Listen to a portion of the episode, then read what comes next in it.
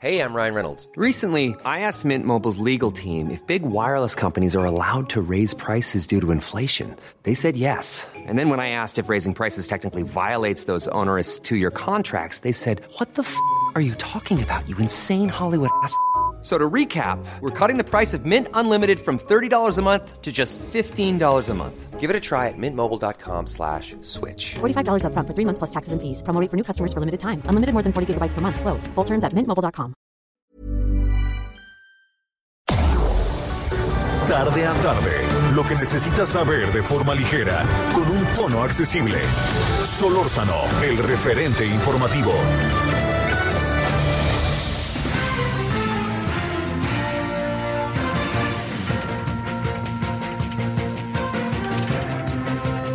Buenas tardes, 16 horas en la hora del centro. ¿Cómo estado? Estamos eh, llegando al día martes. Estamos en el martes 18 de agosto de este 2000.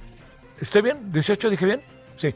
Estamos en el martes 18 de agosto del 2020. Eh, ¿Cómo le ha ido a lo largo del día? Nuevas, eh, bueno, muchas nuevas eh, situaciones. eh, no, no las hay, pero con las que tenemos hay una especie de, eh, me atrevo a decir como de revisión de las cosas y como interpretación de las cosas, ¿no? Eso por ahí anda. Además, pues bueno, hay un regodeo en algún sentido sobre ciertos temas que parten de la mismísima presidencia. Así de fácil, ¿no? Del, del mismo presidente. Ya vio que todos hemos visto el video. Bueno, es un decir, ¿no? Que buena parte ha visto el video y ahora resulta que también el video, pues lo pasan en las mañaneras, nomás faltaba, ¿no? Así ahí desde el púlpito.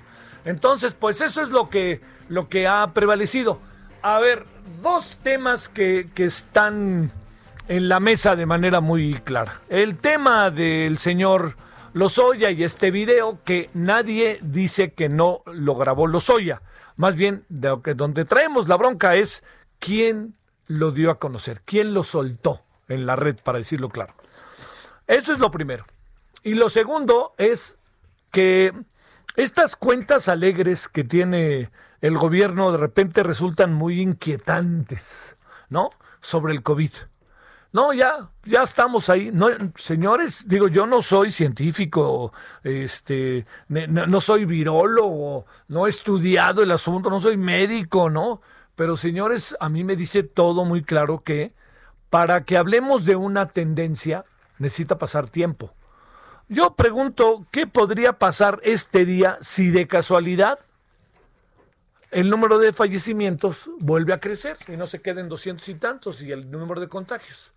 ¿Qué es lo que pasaría? Yo le diría, eh, es, es un asunto que cambia otra vez el esquema, o bueno, viéndolo bien, ya mero, pero todavía no ya mero. Bueno, ya merito, pero ya estamos cerquita. Bueno, no tan cerquita, pero ya estamos más o menos. Así con las falsas salidas que se han aventado en varias ocasiones. Pero bueno, ahora sí que como diría el descuartizador, vamos por partes. Empecemos con el tema de los videos, del video. Mire, primero, cosas a atender.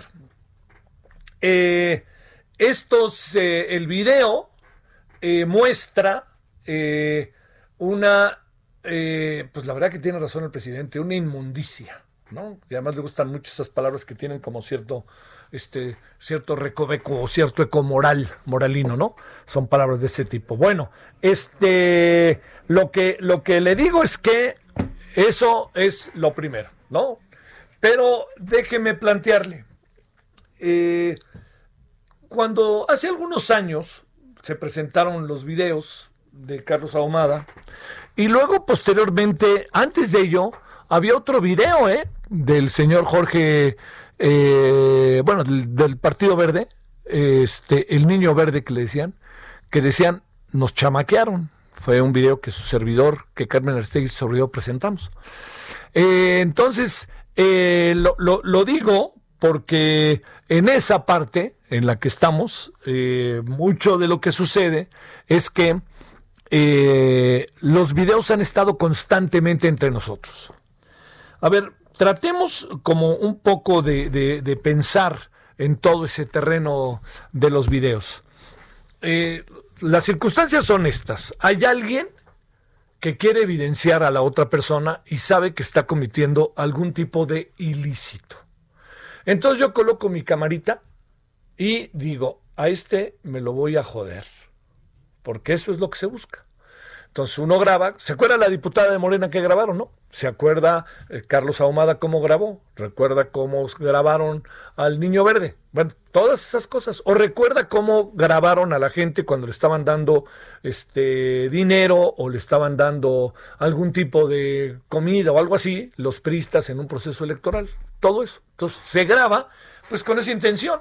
Entonces, eh, digamos, eh, quienes cometen actos de esa naturaleza, tanto el que lo el que lo graba como el que es grabado, uno presume que debe de haber una cierta conciencia de que lo que se está haciendo, como en el caso de eh, recoger el dinero, como lo hicieron eh, personajes ligados al, al, panismo, pues yo creo que esas personas saben que son susceptibles de ser grabadas, porque están haciendo un ilícito. Entonces, primero, pues no aprenden no aprenden. Digo, después de lo de Carlos Ahumada, yo le diría, perdóname, gracias. Después de lo de Carlos Ahumada, yo diría, era un aprendizaje general para todos, ¿no? No te metas donde no debes y si lo vas a hacer, fíjate cómo lo haces.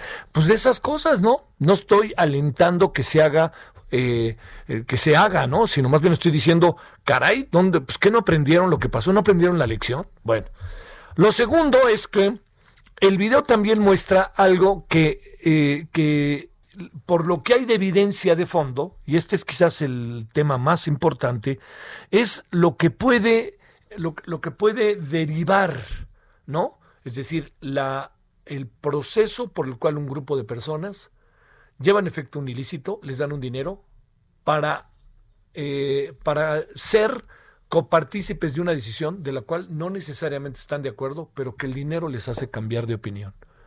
Esto es lo segundo.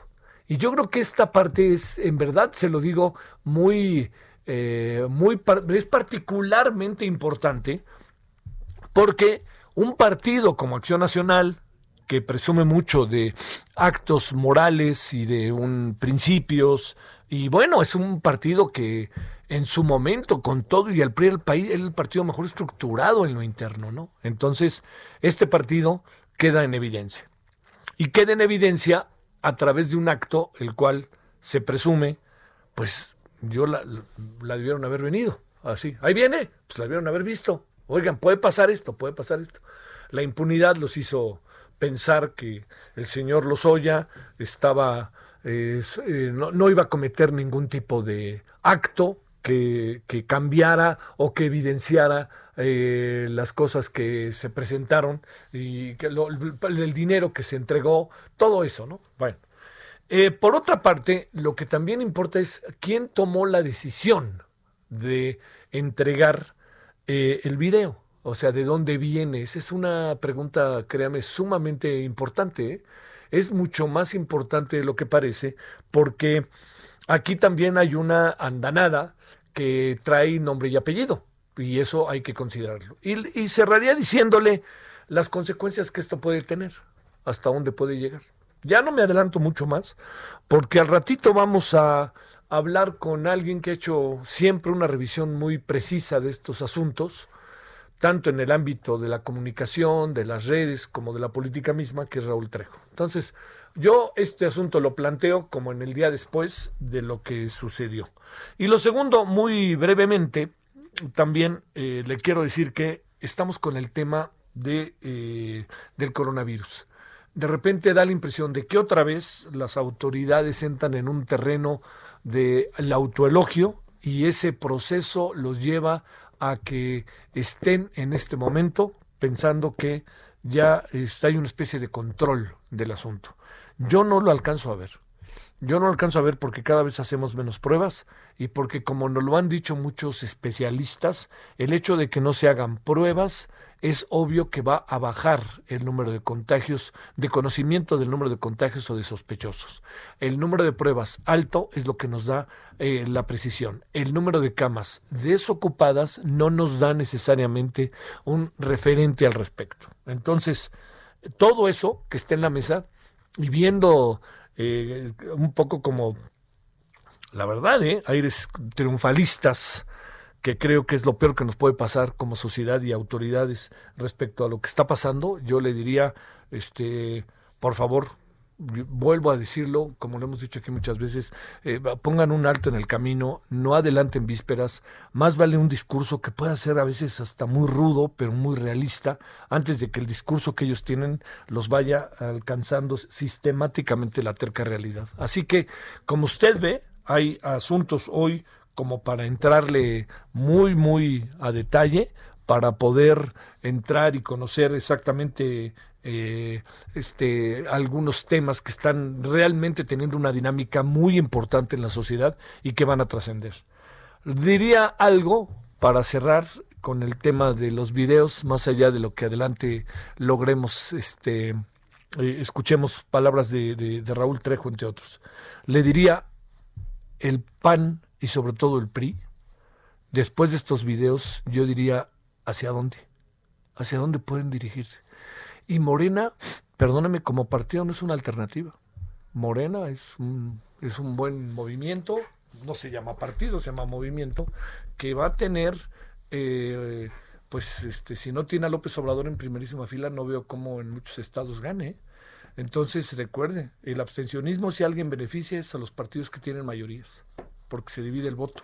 Y entonces, en ese sentido, los partidos con mayorías, como le pasó al PAN en un tiempo, sobre todo al PRI mucho tiempo, y le va a pasar a Morena, pues es ahí en donde entra es, ese proceso en donde se van a fortalecer. Pero sí le digo, después de esto, le dieron al PAN en el estómago, ¿eh? así le diría.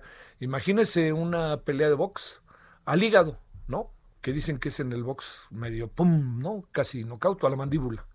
Pum, te caes y te cuesta trabajo reponerte, ¿no? Bueno, eso es lo que le hicieron al PAN. Y el PRI vive caminando entre la zozobra, porque además el PRI es el actor central de todo esto. El PRI es el que es la mano que me hace la cuna. No quizá el PRI como tal, pero sí el señor llamado ni más ni menos que este Enrique Peña Nieto como máximo, como el primer prista de la nación, ¿no? Que le llaman. Bueno, no casualmente Francisco Labastida que fue un muy buen candidato, pero pues tenía frente a Fox y pasaron muchas cosas como el tema del el Pemex Gate, le diría, no casualmente Francisco Labastida, que fue gobernador de Sinaloa, le mataron a su fiscal en el Parque Hundido, ¿eh? aquí a la vuelta, una vez, yo recuerdo bien eso.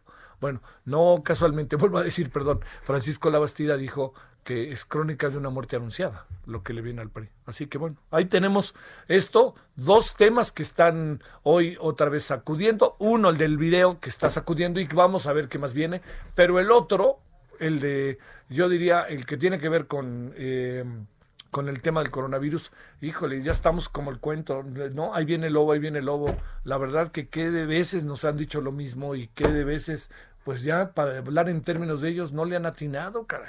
No le han atinado, así de fácil. Bueno, aquí estamos agradeciéndole que nos acompañe. Hoy en la noche vamos a hablar de... Eh, de...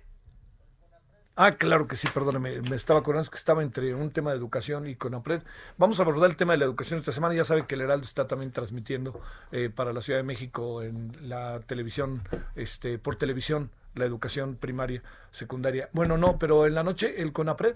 Y hay buenos invitados, ¿eh? Como para discutir exactamente qué hacer.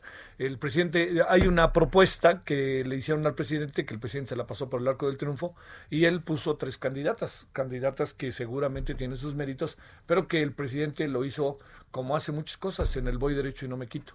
Bueno, vámonos a las 16 con 13 en la hora del centro. Le cuento algunos de los asuntos que están circulando a lo largo de este día, que es día martes 18 de agosto.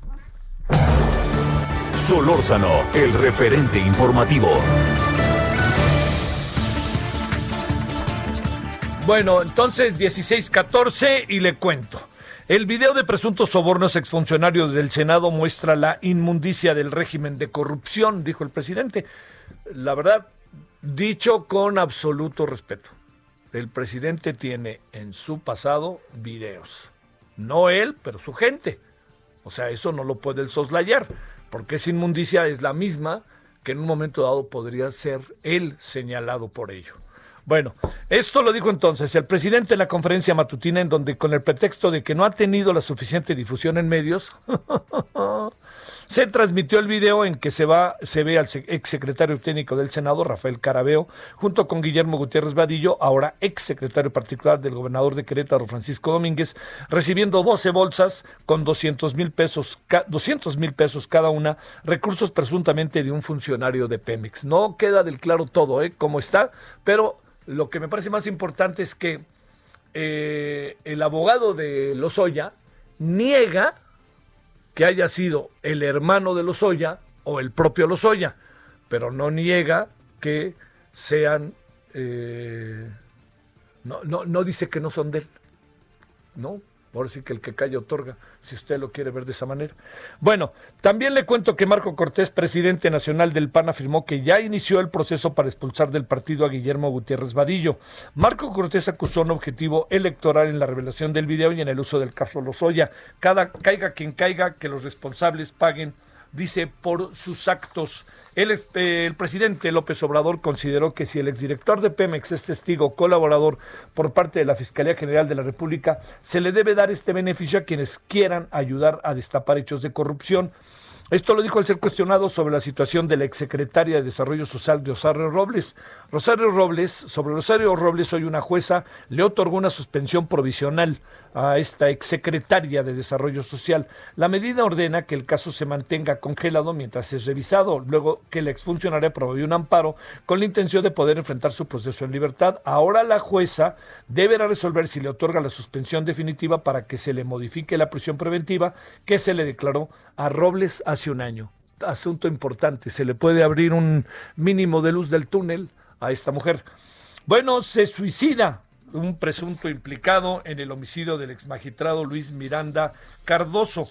El asunto de suyo es importante, pero ¿por qué adquiere una dimensión diferente? Porque le resulta que este hombre, em, la persona que, fue asesinada, es eh, padre de un hombre realmente cercano al expresidente Peña Nieto, Luis Miranda, sale en la, famosa serie de Polet, que a lo mejor ya vio. La Secretaría de Seguridad del, la Secretaría de Seguridad del Estado, a través de la Subsecretaría eh, de Control Penitenciario, confirmó que Arturo N., de 56, 57 años, se quitó la vida en su celda en el penal de Santiaguito, en Almoloya de Juárez, la noche de este lunes, tras el último pase de lista. Todo indica que se amarró un pantalón, fíjese, alrededor del cuello, su pantalón alrededor del cuello, y lo ató a un barrote de la, de la, a un barrote de la ventana y ahí se quedó. Ahí cuando ya llegaron incluso alguien gritó, ¿no? Este, que, que, estaba pasando algo y llegaron y ya fue imposible mantenerlo con vida. Bueno, de acuerdo con las investigaciones, Arturo N., el hombre que fue, se suicidó, todo indica que se suicidó, fue detenido el 16 de agosto Trabaja, uh, trabajó con Miranda Cardoso y presuntamente habría facilitado el ingreso de asaltantes al domicilio del padre del diputado federal y exsecretario de Desarrollo Social Luis Miranda Nava para un intento de robo el pasado 11 de agosto que derivó en el homicidio del notario. Desde donde se ve, oiga, este es un asunto que genera inquietud, inquietud, ¿no? Raro, perdóneme, un hombre que asalta, ese hombre asalta, lo detienen, Trabajó durante mucho tiempo con el señor Miranda, lo detienen y a los dos días se suicida. No ha pasado ni una semana y algunos días de, del asesinato de, del papá de Luis Miranda. ¿No? Está raro, ¿no? Del domingo a hoy son dos días. Está raro, ¿no? O sea, perdóneme, no, no es que quiera yo pensar mal y, ah, no, pero está raro. No, no es común, pues. Bueno, alerta en cinco estados por Genevieve. ¿Qué quiere decir esto? Ahí viene el huracán. Bueno, Genev, Michoacán, Jalisco, Colima, Nayarit y Baja California Sur están atentos ante la presencia del huracán Genev, que ojo, ojo, yo sé que por ahí nos pueden escuchar. Bueno, en Jalisco nos escuchan, este, eh, sabe que eh, ya es huracán 4, ¿eh? Lo que sí hay que tomar en cuenta. El sistema no tocará tierra en México, no obstante, la mayor cercanía con las costas se dará el miércoles en Baja California Sur, mucha lluvia, de acuerdo con Laura Vázquez, nueva coordinadora nacional de protección civil. Hay advertencia de lluvias, muchas lluvias intensas, posibles inundaciones, deslaves, desbordamiento de ríos y arroyos. Ya se encuentra listo para entrar en operación. Ciento listos, ya están 179 refugios temporales en Michoacán, 571 en Jalisco, 237 en Colima, 434 en Nayarit y 175 en Baja California Sur. Ya sabe, todo esto siempre va muy de la mano de, de la densidad de población, de la cantidad de habitantes y en función de eso se toman las determinaciones. La Universidad Nacional Autónoma de México concluyó los trabajos de higiene y sanitización de las 25 sedes en las que se aplicará el examen de admisión a licenciatura este miércoles 19 y jueves 20 de agosto. Entre las sedes destaca el Estadio Olímpico Universitario, que debo de decirle que como ahí se jugó un torneo y jugaron, este, se sigue jugando fútbol ahí, jugaron Cruz Azul, eh, América y los Pumas, por supuesto, ¿no? Entonces, ya que jugaron ellos ahí, le, quiero decir que ha estado constantemente en limpieza para que todo el mundo ande tranquilo. También le cuento que habrá dispensadores del gel antibacterial eh, y jabón, además de que al ingresar se tomará la temperatura de los aspirantes. Padres, madres de familia, novias, novios, amigas, amigos de los aspirantes, un favor, no vayan no vayan, no se paren en la puerta del estadio, porque eso es lo que pasó con el ingreso a las, con los exámenes a las prepas. No vayan, quédense de ver en las refueras de CU o quédense de ver a un lado de las islas, donde quieran, pero no vayan, porque eso es lo que está generando una enorme inquietud y que puede generar contagios. Así que no se aparezcan por ahí. Ellos ya están grandecitos, van a estudiar, tienen 18 años al menos, este, y van a estudiar una carrera, tienen una aspiración de entrar a la universidad, la gran, la, gran UNAM, y entonces pues ahora sí que, ¿no? Colorín colorado, ahí déjenlos solitos, véanlos luego y en la tarde, este, ya en sus casas abrácense y cuenten, y luego ya espero que cuenten que, que pasaron el examen, que eso es lo que importa. Bueno, también le cuento que este señor subsecretario de Salud, el científico convertido en político, afirmó que la pandemia de eh, COVID-19 en México ya está en fase clara de descenso. ¿Cuántas veces nos han dicho eso? Ahora sí que no marchen, ¿eh? O sea, no, no, no, no se metan con nuestra sensibilidad, inteligencia y expectativas. Sí, señor López Gatel, esto usted lo ha dicho al menos cuatro veces. Al menos cuatro veces. Entonces, yo diría, pues tengamos cuidado. Nadie le está poniendo a usted una obligación de que diga lo que está diciendo. De no ser que el presidente se lo pida. Y si le hace caso al presidente, y el presidente es quien determina la política, pues hágase un lado y que el presidente se convierta de político en científico. Pero bueno, conste que así lo dijo, ¿eh? Usted, señor López Gatel. Porque es la cuarta vez que lo dice. Más menos, ¿eh? Bueno. Tras tres semanas con reducción de la incidencia de casos y hospitalizaciones por el nuevo coronavirus, usted ve... Aquí tuvimos la semana pasada al señor Ederly, Arturo Ederly, nos dijo exactamente lo contrario, con números. ¿Sabe qué significa que tenemos 60 mil personas, cerca de 60 mil personas fallecidas? Y esas 60 mil personas fallecidas eh, era el escenario catastrófico según el señor López Gatel. Ahora ya se le olvidó que lo dijo. La Organización Mundial de la Salud expresó su preocupación porque la nueva propagación de coronavirus está impulsada por personas, ojo, de 20, 30 y 40 años. Aseguró que muchas de ellas ignoran su infección, lo que supone un peligro para grupos de población vulnerable, o sea, son asintomáticos. La ex primera dama de Estados Unidos cerró la primera jornada de la convención del Partido Demócrata que inició este lunes de manera virtual. En su mensaje, Michelle Obama llamó a votar masivamente en las elecciones del 3 de noviembre, pero además dijo que Trump es el presidente equivocado para el país y lo describió como un líder decisivo con una absoluta falta de empatía que no ha estado a la altura del reto de la pandemia del coronavirus y la crisis económica asociada. Trump calificó el discurso de Michelle como extremadamente divisivo y afirmó que él no estaría en la Casa Blanca si no fuera por la gestión de su esposo, eh, Barack Obama, que calificó como la más corrupta. Vámonos con todo. Renuncia director del Instituto de la Judicatura Federal, Rafael Estrada Michel, anunció su salida por motivos personales, la cual pidió ser efectiva a partir del primero de septiembre. Eh, esto ocurre a unos días de que el Consejo de la Judicatura Federal destituyera e inhabilitara por 10 años al exdirector de la IJF, Salvador Mondragón, por el robo y compra de, y venta de exámenes durante los concursos de oposición para jueces de distrito en 2018. El fiscal general de la República, Alejandro Gertz Manero, aseguró que en el país se ha reducido la, la comisión de delitos federales y que el Ministerio Público Federal ha recuperado la confianza de los denunciantes. Esto lo afirmó basado en encuestas independientes y durante la inauguración del primer foro virtual Desafíos de la Justicia Mexicana organizada por el Senado. El Ministerio Público ha recuperado la confianza de los denunciantes se lo pregunto, señora, señor, quien esté escuchando, ¿usted ha recuperado la confianza en el Ministerio Público? ¿La ha recuperado? Ojalá sí, ¿eh? ¿Sabe cómo se recupera la confianza? Como dirían por ahí, con hechos. Pero si todavía es un desgarriate, pues ¿para qué quiere el asunto? Bueno, oiga, aquí andamos. Le cuento que el PSG, el Paris Saint Germain, está ya en la final. Venció 3-0 al Leipzig y ya está esperando, pues todos suponemos que al Bayern München, pero cuidado, eh, cuidado, luego se aparecen los ladrones. Pausa. El referente informativo regresa luego de una pausa. Estamos de regreso con el referente informativo.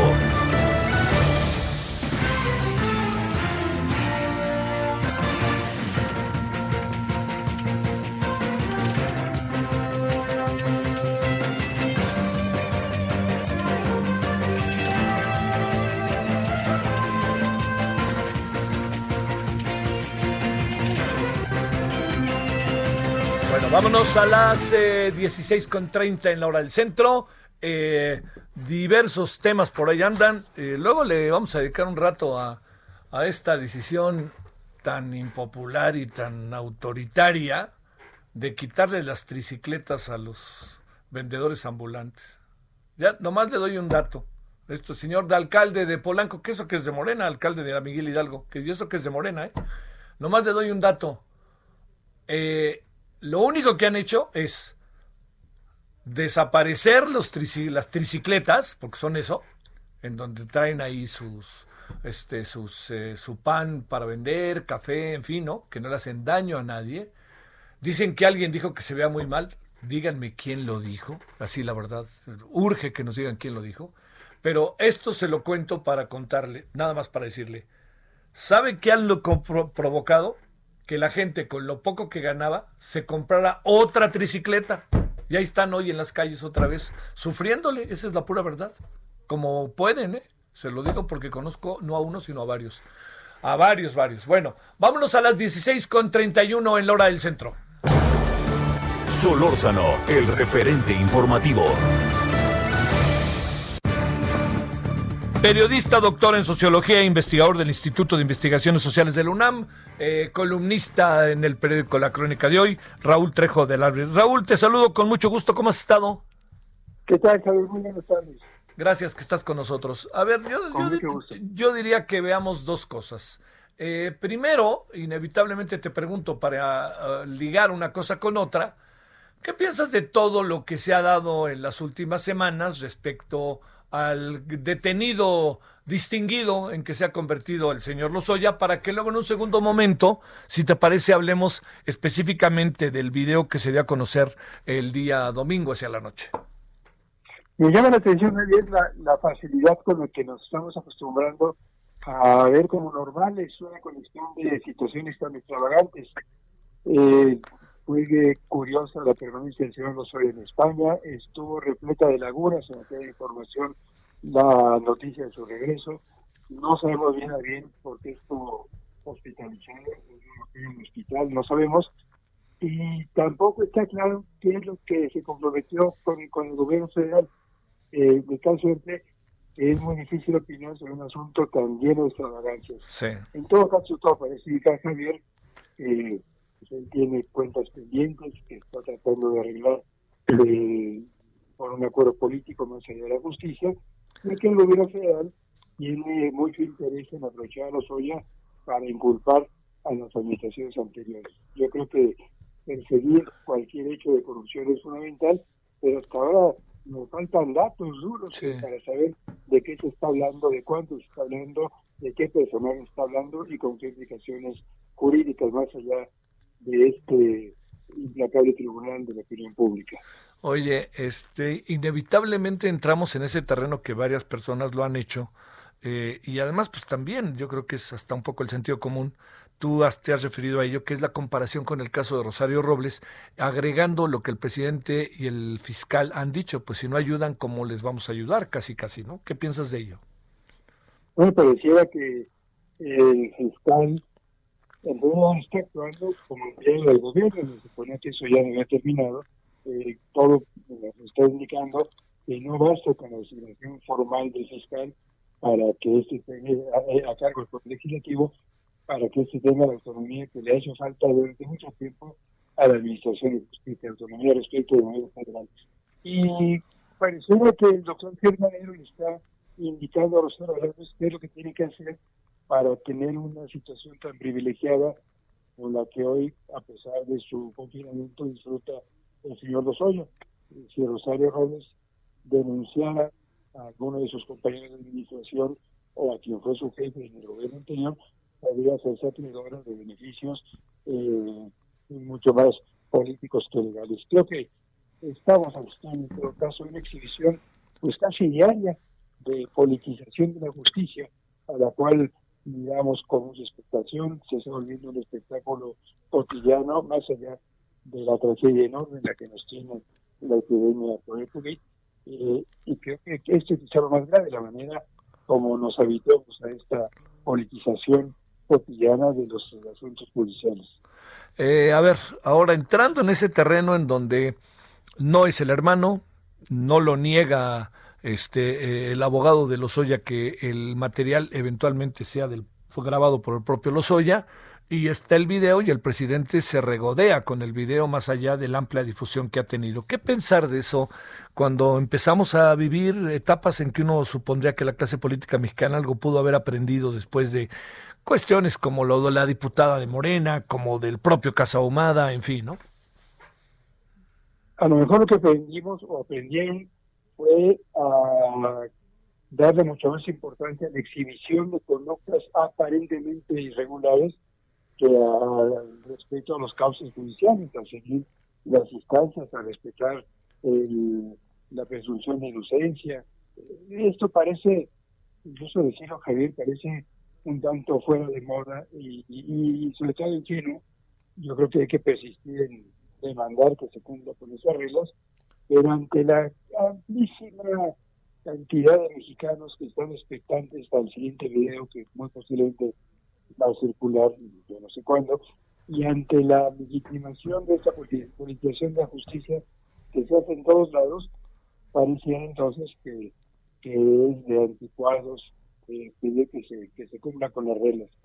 Me sorprenden, o quizá ya no sé tanto, ya no tanto, pero sí vale la pena señalarlo, por ejemplo, la enorme cantidad de versiones, resultado de filtraciones que circulan por los medios.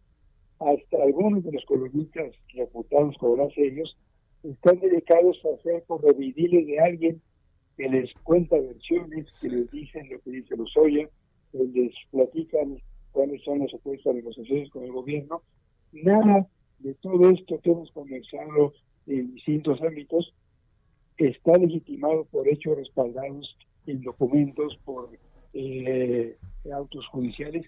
Estamos hablando solamente, también de suposiciones.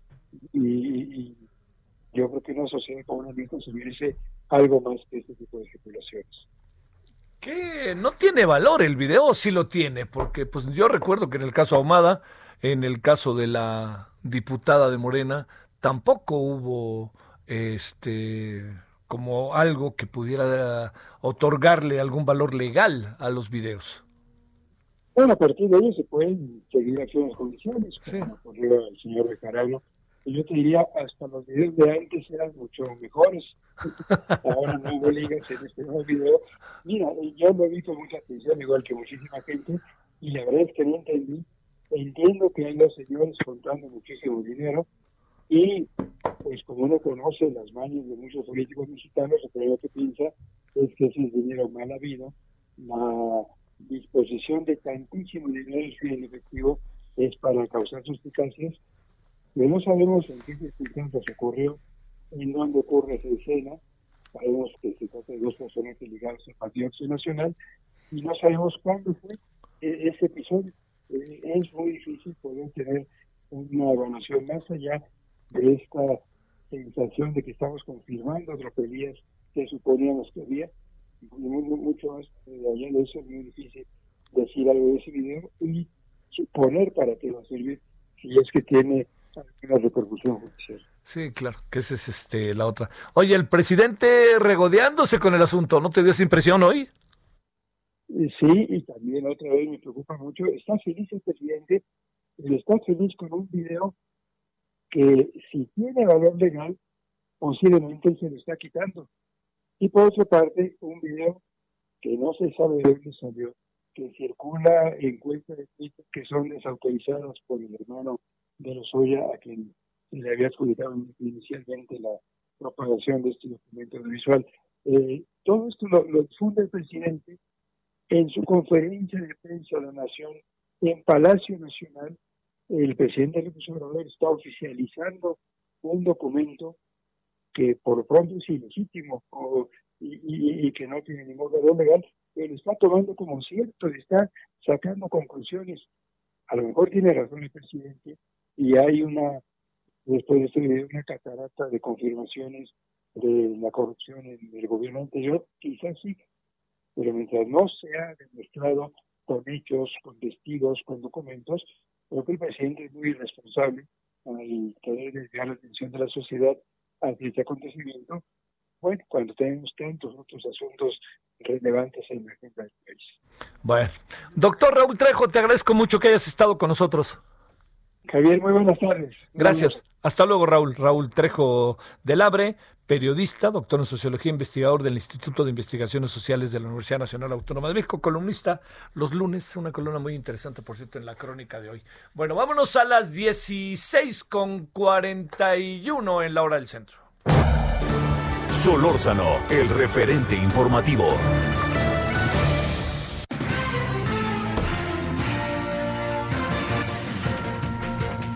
Y que se enoje el gobernador de Puebla. Mm, aparece de todas, todas ese gobernador, ¿no? Pero bueno, ¿qué le parece si mejor Claudia Espinosa nos cuenta qué piensa de todo lo que se dice sobre él respecto al caso Lozoya? Adelante, Claudia, te saludo con gusto. Buenas tardes. Así es, Javier, te saludo con gusto a ti y a todos los amigos del Heraldo Media Group, justamente para comentarte que pues este día el gobernador de Puebla, Miguel Barbosa Huerta, pues dio a conocer y calificó como una estupidez, pues esas eh, declaraciones, esa intención que aparece en un video a través de redes sociales en donde pues se asegura que él recibió una eh, 100 mil dólares y que además pues habría pedido el favor por un hermano que trabaja en Pemex para que fuera trasladado a oficinas centrales. El gobernador ya se había pronunciado hace algunas eh, semanas al respecto y lo había negado. Esta vez, pues lo hizo primero muy por la madrugada en redes sociales, en Twitter, lo desechó y inclusive retó a Emilio Lozoya a que presente las pruebas necesarias. Hoy en su conferencia de todos los días, pues Miguel Barbosa reiteró de nueva cuenta que no van a encontrar ni grabaciones, ni videos, ni nada que pueda comprobar ese dicho y ese eh, video pues destacaba él no está involucrado, que inclusive pues cuando fue senador por el Partido de la Revolución Democrática siempre se pronunció en contra de la reforma energética y que cuando se realizó la votación general, pues él se encontraba hospitalizado de gravedad. Anunció también que presentará una demanda por daño moral contra Emilio Lozoya y llegará hasta las últimas consecuencias, pero finalmente pues dijo, no es más que una estupidez que está limpio y con la conciencia tranquila. Es el reporte desde Puebla. Oye, este, digo, entiendo, ¿no? El, hasta el enojo, la molestia que puede tener, además el que, el que acusa debe de probar, pero el gran asunto es que no es la primera vez que lo mencionan, oye Claudia, lo han mencionado en varias ocasiones y no de hoy, ¿eh? de antes también, de en su momento fue muy criticado y recordemos que él era, bueno, fue critiquísimo de López Obrador hasta que ya pasó a, Morena, pero digamos, ahí, ahí, trae en su pasado como diferentes eh, vericuetos, ¿no? Así es, y bueno, pues él ha dicho que finalmente pues se, se pronuncia y, fíjate que cuando se le pregunta justamente sobre este asunto en torno al presidente de la República, Andrés Manuel López Obrador, él no contesta sobre lo que hizo en el pasado, simplemente se limita a decir que en este momento él tiene todo el apoyo, que está apoyando al presidente y que cualquier decisión eh, de la índole que sea, pues siempre la va a respaldar. Así es como hoy lo menciona. Hoy no dijo nada sobre la postura del presidente, simplemente calificó como una estupidez pues este video que se dio a conocer conocer y pidió pues que presenten pruebas que no van a encontrar pues ninguna grabación, ningún video. Sale. Muchas gracias, Claudia. Buenas tardes. Muy buena tarde. Bueno, vámonos a las 16.44 en la hora del centro. Eh, bueno, eh, esta es la respuesta y sobre un foro que esta mañana se llevó a efecto virtual bastante interesante. Vámonos con Misael Zavala. ¿Qué, qué nos cuentas, Misael? Javier, buenas tardes. Pues efectivamente en este foro que se realizó, los tres poderes, es decir, el Ejecutivo, el Legislativo y el Judicial, impulsan una reforma para erradicar la corrupción, impunidad, tráfico de influencias y nepotismo en el sistema de justicia penal. Este foro titulado Desafíos de la Justicia Mexicana eh, se realizó en el Senado para conformar una iniciativa de reforma al Poder Judicial, en donde el ministro presidente de la Suprema Corte, Arturo Saldívar, detalló que son dos grandes eh, los ejes que se impulsan en esta reforma. Uno de estos es una ley orgánica del Poder Judicial de la Federación, a través de la cual se investiguen, eh, a través de la cual tendrían que investigarse y sancionarse a jueces que cometan faltas.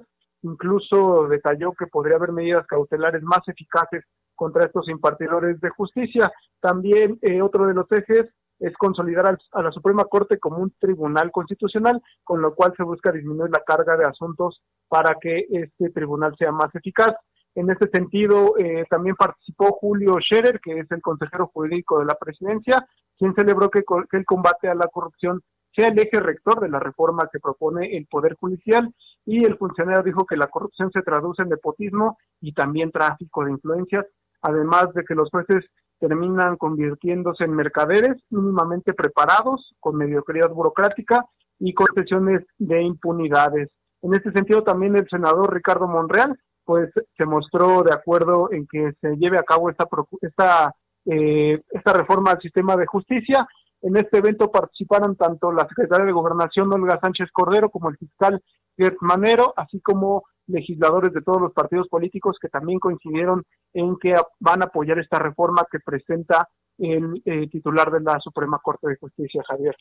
Oye, eh, como sea una reunión importante, ¿no? Este, además hay cosas en las cuales ya no podemos, este, como echarnos parte, este, yo diría para atrás, ¿no? Sobre todo tomando cuenta que eh, se hubo, hubo una, un cambio en el sistema penal, ¿no? En el código penal que, que se empezó a instrumentar en el 2008.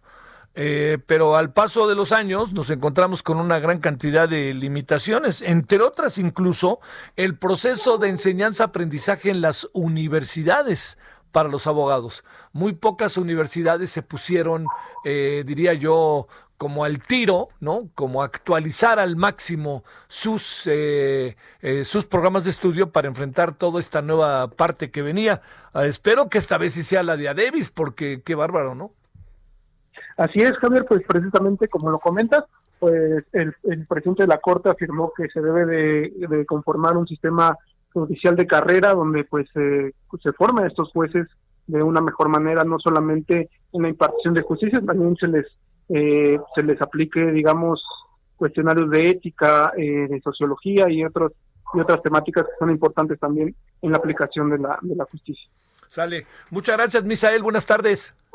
Gracias, Javier. Buena tarde. Ahora las 16 con 47 en la hora del centro. Bueno, este, eh, hay varios asuntos. Está la Unidad de Inteligencia Financiera diario nos tiene algo nuevo, eh, bajo el sol, auténticamente. Bueno, escuchemos qué es lo nuevo, nuevo que nos tiene la Unidad de Inteligencia Financiera que tiene su mira ahora, así como lo escucha usted en la capital, aquí en la, en quienes gobernaron la capital. Eh. Vámonos, Carlos Navarro. Buenas tardes, Javier. Te saludo con gusto a ti, el auditorio. Y bien, la Unidad de Inteligencia Financiera y el gobierno de la Ciudad de México van contra los funcionarios de la administración pasada por el manejo de recursos irregulares. La mandataria capitalina Claudia Sheinbaum reveló que los temas que abordó ayer con el titular de este organismo, Santiago Nieto, se trata de este tipo de investigaciones, aunque no quiso dar mayores detalles, ya puso el dedo en aquellos funcionarios de la administración pasada, incluso si si nos acordamos, la semana pasada la Secretaría de la Contraloría General de la Ciudad de México presentó un reporte donde hay alrededor de 1.600, son 1.600 funcionarios de la administración pasada que han sido sancionados por actos de corrupción, entre otras cosas. Ya se han abierto carpetas de investigación, entonces ahí se viene sonando la, la noticia desde la semana pasada, la Contraloría ya señaló a 1600, ya señaló que hay carpetas de investigación por temas de corrupción y ahora la jefa de gobierno incluso ayer subió una foto con Santiago Nieto y hoy ya se le pudo preguntar de qué se trataba y ya señaló que son eh, las investigaciones contra funcionarios de la administración pasada por el manejo de recursos irregulares. Se le insistió un poco de, de si nos podría dar detalles y dijo que por un tema de investigación y para no vulnerar el debido proceso no dio mayor detalle, pero ya nos dio eh, un norte para saber contra quiénes van, Javier. Eh, la capital de la República, ¿verdad? Así es, aquí en la Ciudad de México ya están poniéndole el ojo a los, a los exfuncionarios de la administración pasada que encabezaba Miguel Ángel Mancera. Sale. Bueno, muchas gracias. Hasta luego, buenas Hasta tardes. luego, Carlos. Eh, fíjese, eh, el día de hoy el presidente eh, dijo que había una empresa a la que se le concesionó por 50 años la administración del puerto de Veracruz. Y dice, eso no puede ser. Y, digo, mandó ahí una crítica muy clara, ¿no? Y definitiva. ¿Qué le cuento para que vea cómo son las cosas? ¿Qué, ¿Quién cree que es esta empresa? No es una empresa privada. Los funcionarios de esa empresa son funcionarios del gobierno. O sea, el gobierno tiene la concesión, para que usted se dé una idea, y no le habían informado al presidente. Voy a creer. Bueno, leo la investigación que se hizo y que Marta Tagle, legisladora, planteó. La empresa a la que se refiere se le concesionó por 50 años la administración del puerto de Veracruz. Ese organismo descentralizado del Estado tiene OIC y sus directivos son funcionarios públicos y luego dice la senadora, es la, la, legisladora es lamentable que lo malinformen y que sobre eso decida. No le he informado que las APIs son del gobierno federal y local. En México existen 30 APIs con un total de 60 puertos y 17 terminales. 16 son federales, 6 son estatales administradas por Fonatur, 4 municipales. La única privada es la de Acapulco y resulta que el presidente andaba eh, ahí aventando críticas. Las APIs, al ser sociedades mercantiles, están sujetas a una serie de estándares de productividad de importantes, de productividad importantes, vigilada por órganos del gobierno central, como son las OIC, a cargo de la Secretaría de la Función Pública. Las APIs generan ingresos muy importantes al gobierno porque se han logrado insertar en la dinámica del comercio exterior, desarrollando los puertos con contratos de cesión, eh, eh, de, concesión parcial de derechos para hacer terminales que representan inversiones millonarias y generaciones de empleos. Parece que el presidente lo malinforman para justificar la entrada de CEMAR en la administración de los puertos, regresar al modelo burocrático de los 70 y 80 y de paso ahondar a la incertidumbre legal en que están las APIs desde el anuncio de la militarización de puertos y aduanes. Esto dice la diputada. Este qué cosa, ¿no? O sea, dicho de otra manera, eh, o sea, dicho de otra manera, el presidente se equivocó. De manera eh, muy, muy, como muy obvia, ¿no? Ante un asunto que le debieron haber informado bien, según a decir de la diputada Marta Tagle. Pero por lo que yo sabía, la, el puerto de Veracruz no lo administra un órgano privado. Lo organ... Creo que, el, bueno, ya lo dice ahí, pero hay, una, hay como una especie de principio eh, los organismos privados los dejan administrar ciertas áreas, pero las que entran en los terrenos de la seguridad nacional acaban teniendo una invariablemente una una especie de régimen bipartita, sector oficial y sector y sector privado. ¿Por qué? Porque al ser pues puertos son centros de seguridad nacional, parten de la seguridad nacional. Entonces no se pueden dejar en manos de cualquiera, por más que una empresa pague y pague, ¿no? Es, eh, ese es una especie de principio que siempre hay una vigilancia. Pero por lo pronto lo que sí le digo es este eh, así de fácil. Eh, esto que le dijeron al presidente, pues alguien, alguien que le diga al presidente que no iba por ahí, ¿no? Que es por otro lado, a ver qué dice mañana. Es, mm, yo creo que lo, lo que sí sucede mucho es que no hay nunca como por parte del gobierno recular o sea, verse a sí mismo y decir, ah, caray, por aquí no era, era por otro lado, me equivoqué y punto, ¿no? Pues, ¿qué pasa? O sea, más peligroso es estar equivocado y no reconocerlo, ¿eh?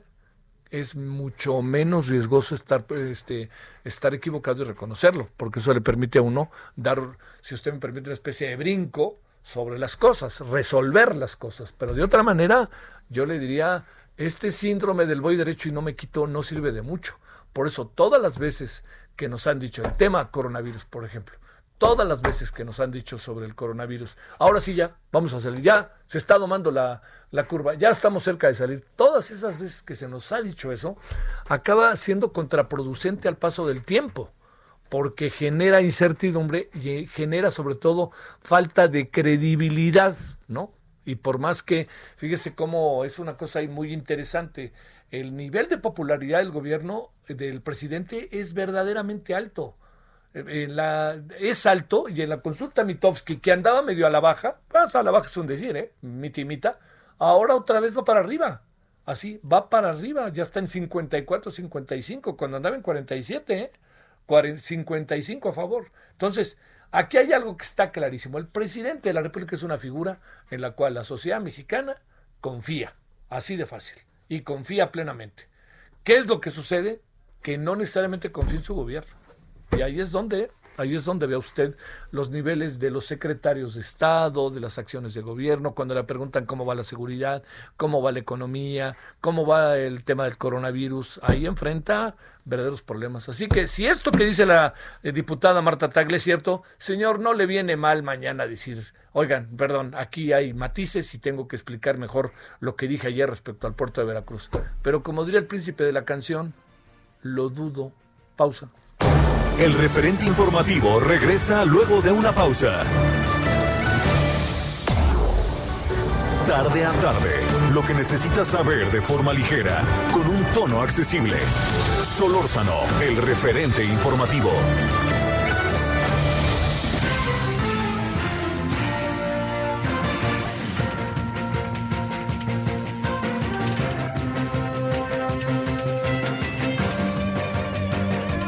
Bueno, vámonos a las 17 horas en la hora del centro y antes de conversar con Tonatiu Guillén, con el doctor Tonatiu Guillén, especialista en temas de migración, ex comisionado del Instituto Nacional de Migración y fue presidente del Colegio de la Frontera Norte, le voy a contar algo que acaba de darse a conocer, que seguramente a Tonatiu también le va a dar, pero para que platiquemos un rato, ¿eh?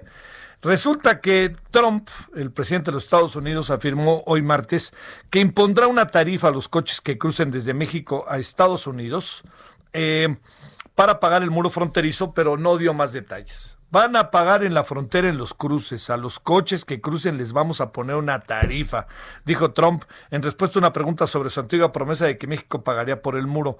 No importa si pagan hoy o en los próximos meses, México pagará y luego ahí va la zanahoria, ¿no? Tenemos una gran relación con México, dijo. Reiteró sus afirmaciones de que México estaba muy infectado con el COVID-19 y que el muro estaba frenando la llegada de COVID a Estados Unidos, a la vez que aseguró que Tijuana, como ve, cito textual, Tonativo, ahorita hablamos, dijo, Tijuana es el lugar más afectado de Sudamérica.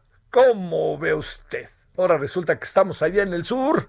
Bueno, pusimos 28 kilómetros en San Diego, por ejemplo, y cruzando está Tijuana. Y Tijuana es probablemente el peor lugar de Sudamérica en términos del virus de China, dijo Trump. Creo que es el peor lugar y San Diego no lo está sufriendo. Luego, esto es una, bueno, todo eso, ya, ya que le cuento. Ellos ven el muro y dicen, mejor no, por eso no pasan. Este, bueno, ya no escucha, ya, ya que le cuento. Ya ahorita, mejor escuchemos a Tonatiu Guillén. Querido Tonatiu, te saludo con mucho gusto, ¿cómo estás? Querido Javier, pues muy contento de saludarte. Oye. Muchas gracias por este diálogo. Oye, y ahí te mandé un preámbulo provocador, mi querido. bueno, a ver. Lo bueno es que ya somos amigos. Sí, bueno. Ya somos supercuates, entonces eh, no, no, no debe ser en serio esto. Sí. Porque en, realidad es una propuesta que está en la campaña electoral, es eh, parte de lo que necesita Trump para movilizar a, a un electorado. Sí. Pero tiene un boomerang muy, muy potente. O sea, la, la, la integración de la industria automotriz de México, Estados Unidos, es inmensa. Entonces, quien realmente va a pagar ese costo son los consumidores de Estados Unidos, no, no será México. Y no se van a quedar callados seguramente los, las empresas y, y, en general la industria, porque pues es una contradicción con, con todo el, flamante tratado recién eh, firmado eh, recién festejado en Washington, y es también pues una afrenta literal al, al, a la declaración de amor y amistad que se supone que tenemos. Sí. Entonces es completamente discurso de campaña, me parece muy difícil de operación y además impugnable ya no por el gobierno de México, sino sobre todo al interior de Estados Unidos.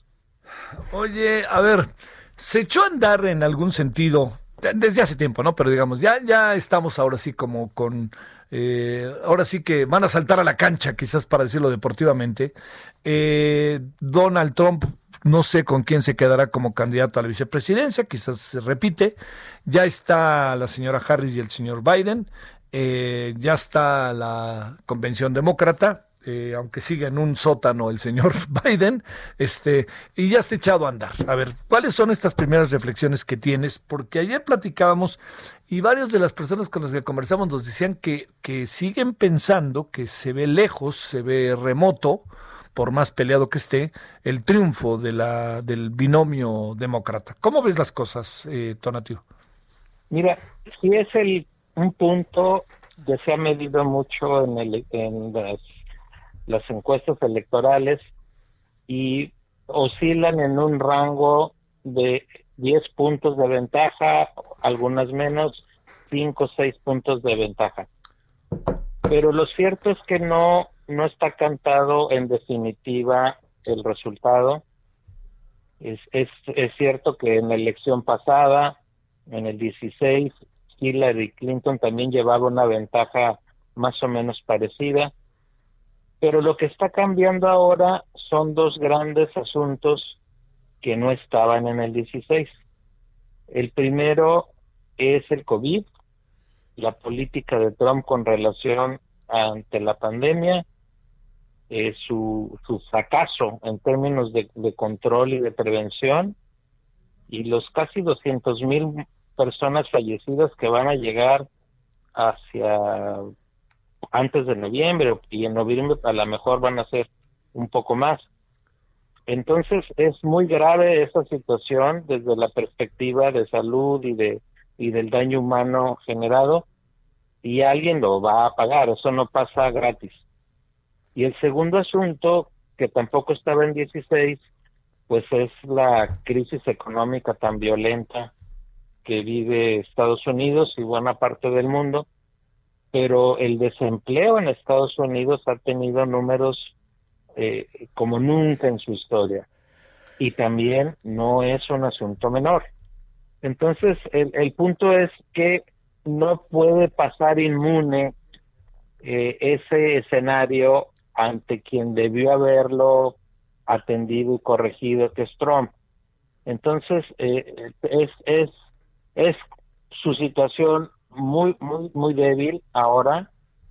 Y si, por ejemplo, el asunto de campaña va a ser otra vez el ataque a México, pues va a estar en un ataque debilitado, porque su gran objeto de golpeo también, eh, paradójicamente, está funcionando en su contra ahorita, que es el flujo migratorio irregular.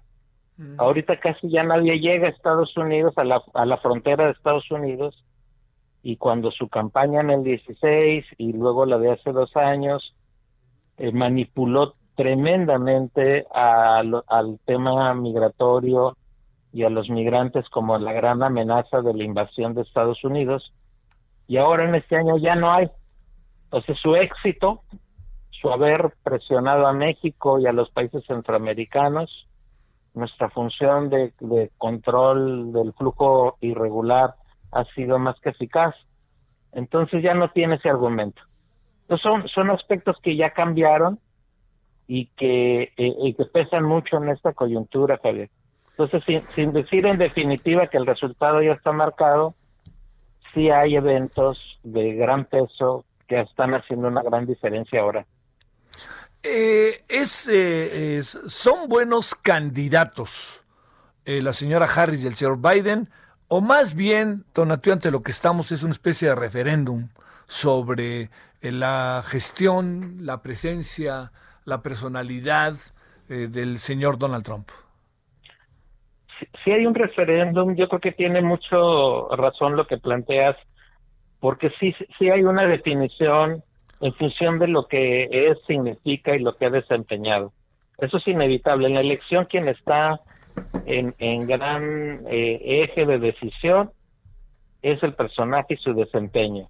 Entonces sí tiene un componente de estas características y por eso considero que, que los factores de crisis económica, desempleo y pandemia son asuntos relacionados con ese entorno, o sea, sí, sí pesa. Entonces sí tiene un componente. Pero del otro lado, eh, que es la reacción eh, social ante ese escenario y quien lo represente, que en este caso pues es la candidatura a la presidencia demócrata, eh, Biden no es un personaje carismático, eso es la verdad. No, no es un personaje que, que, que genere olas, que aglutine de manera muy espontánea fuerza alrededor de él, pero el contexto le, le favorece. O sea, lo no Trump, el rechazo a Trump, ahí está concentrado. Y del otro lado, la señora Harris, ella sí es un ocho cilindros.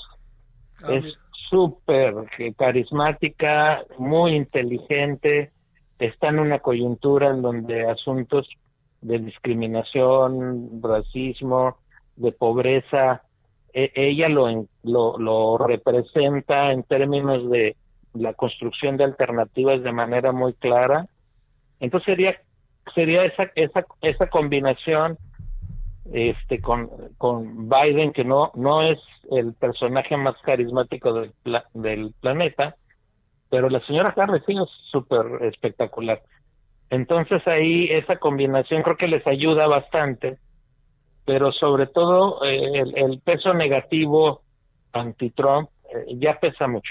Ya, ya es un asunto serio.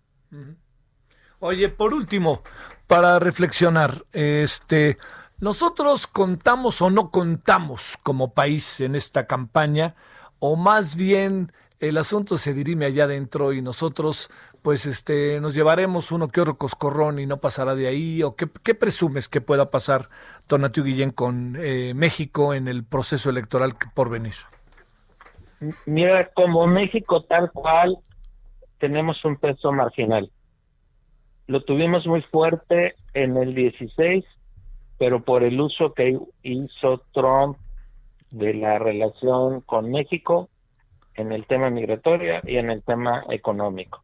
Nos maltrató como quiso. Pero fue parte de una estrategia electoral fríamente calculada, medida y que daba resultados. En ese sentido, pesamos. Lo que está sucediendo ahora es un peso que también estuvo en el 16 y que sigue estando ahora y que seguirá siendo cada vez más fuerte, es el de los mexicanos en Estados Unidos. Es la parte que ya tiene capacidad jurídica para, para votar, pero sobre todo subrayo la creciente componente de los mexicanos nacidos en Estados Unidos. Esto es población binacional, que es la que está también siendo parte de la transición social, cultural y política en Estados Unidos. Y el gran error de México, no de ahora, de mucho tiempo, pero sobre todo de ahora, es están ignorando a esa población. Si México tiene una oportunidad de defensa y, de reivindicación de principios y de solidaridad, este, es con esta población y francamente la tenemos en la orillita. Entonces ellos ellos van a pesar cada vez más por sí mismos, por su peso demográfico y por su influencia social y política creciente. El tema migrante como tal estará o ya estará cada vez menos o se inventará que está haciendo lo que originalmente nos decías cuando empezamos a conversar respecto al flujo migratorio. Pues mira, eh, es, eh, es el peor momento para Trump es porque es eh, la paradoja. Logró frenar el flujo irregular, ya no es un tema, tal vez lo sea adelante, pero justo en estos meses no va a ser un asunto central y difícilmente creo que tenga capacidad para revivirlo como lo manejó desde el 16 y hasta ahora. Entonces, es, dentro de la baraja de, prioridades del debate político, sí va a estar eh, el, el, rubro porque sigue siendo muy, muy relevante, pero ya no en la escala que lo utilizó Trump en, durante los años pasados. Entonces, sí presente, ya no con la forma y alcances que tuvo el, el 16 y 18. Sí. Oye, eh, el presidente López Obrador en todo esto va a dejar, la, nomás la va a ver pasar, ¿verdad? Pues es, es, es lo que ahorita ha estado haciendo, eh, no enojar para nada a Trump, no confrontar en términos de ni discursivos y, y sobre todo como vimos en política migratoria pues eh, aceptando planteamientos que han sido muy severos para para nosotros y para los migrantes. Sí, sí, sí. Si hoy pudiéramos eh, como poner ahí algunas cosas en la mesa respecto a quién podría ganar, ¿te atreves a dar un pronóstico entendiendo que falta tiempo, no? Pero digamos con eh, con, la con, como se están dando las cosas, ¿te atreverías a colocar al eh, digamos al señor Biden y a la señora Harris como ganadores? Ahora sí, en este momento sí. Eso me refería. Tendría que pasar algo muy complicado para modificar la balanza, eh, suponiendo que una super recuperación económica de Estados Unidos, suponiendo una super corrección del tema de salud. Esos escenarios no, no están en el corto plazo. Entonces sí, eh, eh, sí, sí van adelante. ojalá cuiden esa ventaja porque además es un deseo compartido, eh, creo que por muchas muchas personas en el planeta. Sí. O sea, es lo mejor que le puede pasar a este planeta en muchos temas, desde el ambiental hasta el humano, de que ese gobierno cambie. Sí, sí, sí. Y para México sería fundamental que cambiara. tendríamos otro, ah, la posibilidad de un nuevo acuerdo, por lo menos eh, en otro, de otra manera con Estados Unidos. Te mando un gran saludo, como siempre, doctor Tonatiu Guillén, y muchas gracias que estuviste con nosotros. Un abrazo, qué gusto. El gusto es mío y gracias de nuevo, ¿eh? Hasta pronto. Hasta pronto. Ahora 17 con 16 en la hora del centro. Solórzano, el referente informativo.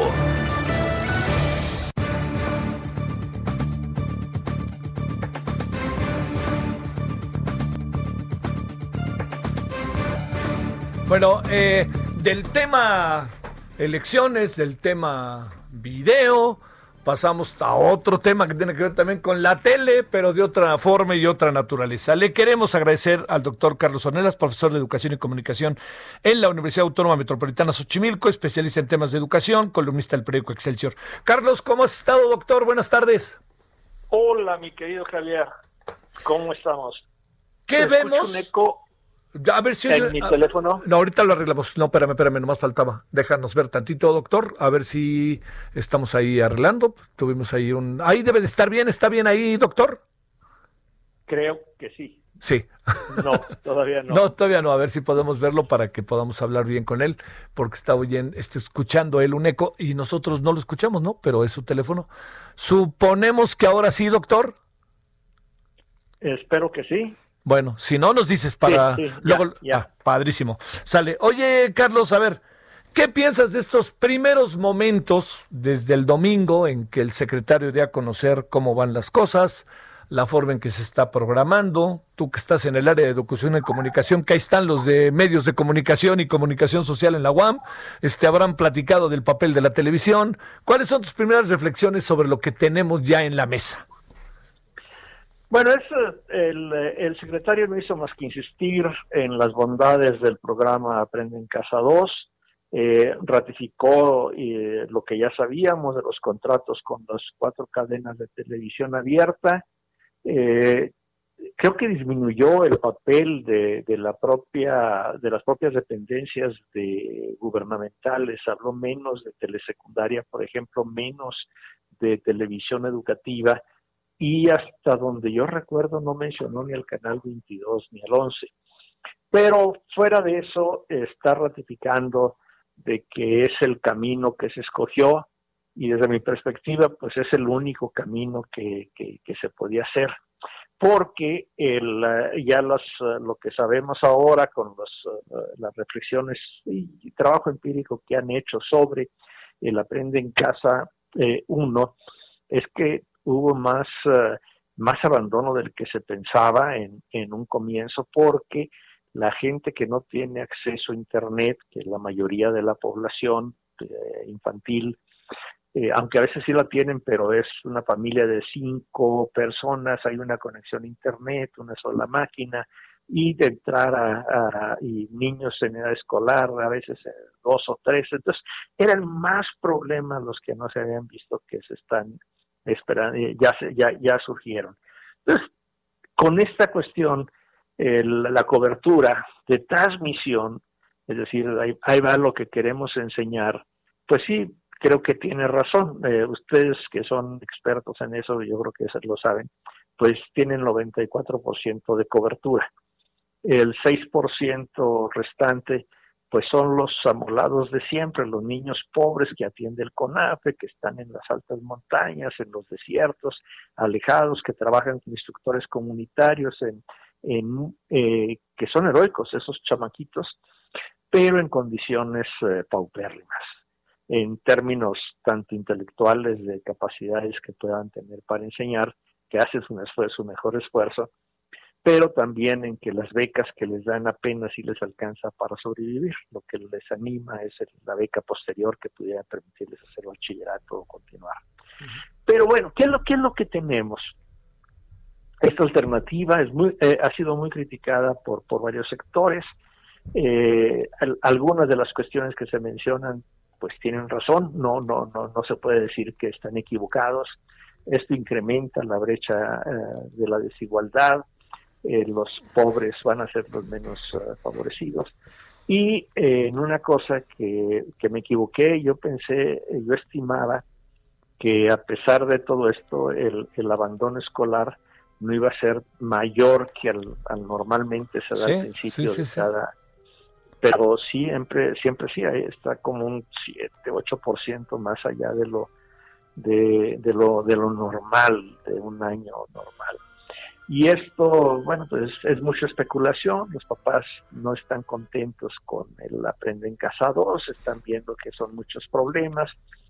Y en algunos casos eh, de familias pobres con dos o tres niños que no tienen, que la mamá tiene que salir a buscar el, el ayuda, pues a lo mejor dan por perdido el año escolar, de que esto ya se perdió este año, mejor vamos a hacerle, porque no hay forma de poderlos ayudar, de obligarlos a que vean las clases, de, de que se van a empalmar ahí, porque si tengo un niño en primero, otro en tercero y otro en quinto, pues va a haber problemas para los horarios, etcétera, y yo no puedo ayudarles y el papá menos porque está ausente. Entonces, ese son ese tipo de problemas, lo, lo, lo, puse, puse este ejemplo que pudiera multiplicarse mucho en las áreas urbanas vulnerables, eh, pues eh, son reales. Y es ahí donde tal vez, esto es especulativo, eh, las familias decidan, ah, pues mejor vamos a dar por perdido el año y a ver qué podemos hacer con estos chicos. Y, y, y, es terrible porque pues se quedan solos en casa, eh, ven televisión, pero no ven la, escuela. Y aprenden cosas, pero quién sabe qué es lo que vayan a aprender. Y bueno, los, los problemas, pero eso ya no es culpa de la SEP, que lo que están surgiendo, mayor violencia intrafamiliar, eh, ha crecido el número de embarazos adolescentes no deseados. Entonces hay, hay broncas terribles de, dolor que nos trae esta pandemia y la incapacidad o, del gobierno o la falta de voluntad política del gobierno para atacar este conjunto de problemas y atacar la pandemia en sí misma. Sí, claro, claro. Bueno, doctor, te seguiremos buscando. Queríamos escuchar tu opinión de esta, ahora sí que de este saque y seguramente si no tienes el conveniente, doctor, te vamos a volver a buscar cuando empecemos a ver qué pasa a partir del próximo lunes, ¿no? Que esa sí, cómo no, con, gusto, con gusto y, y espero que, que, esta, que esta expectativa que está planteando de, buscar que todavía se inscriban, a hacer, nuevas más oportunidades, etcétera, funcione algo. Sale. Muchas gracias y buenas tardes, Carlos. Un abrazo. Gracias. Bueno, eh, este es un tema, oiga el próximo lunes empezaremos a saber, no lo vamos a saber de inmediato, ¿eh? Yo creo que van a necesitar que van a necesitar pasar quizá dos semanas, ¿no? Para ir viendo cómo van las cosas, porque se juntan muchas cosas al mismo tiempo. Por un lado se junta algo que tiene que ver con el proceso de adaptación. O sea, por más que ya se traiga un ya, ya se traiga camino andado, en función de lo que se vivió en la parte segunda del pasado semestre, aunque ya tengamos ese camino andado, aparece todo este proceso en donde, de nuevo, ¿no? No hay compañeros de clase, este, tiene que organizarse la familia después de las vacaciones, más o menos la familia como que, este, eh, digamos, lo que pasa con las familias es que más o menos tienen las vacaciones y no se preocuparon tanto por el proceso mismo de hay que estar atento a lo que dice la, la, este, la, la clase, ya hay que ponerse ante la televisión, entonces, pero ahora ahí viene de vuelta, ¿eh? Y cuando digo que ahí viene de vuelta, ahí viene de vuelta y hay que ponerse otra vez en un plan, pues lo diré, disciplinado familiarmente. Entonces vamos a ver qué pasa. Yo digo que en dos semanitas em, podremos empezar a ver qué es. Y señora, señor, si usted no puede pagar su escuela particular, inscríbalo. Total, ahorita todos caben porque es por televisión. ¿Sale? Ya después veremos. Pausa. El referente informativo regresa luego de una pausa. Estamos de regreso con el referente informativo.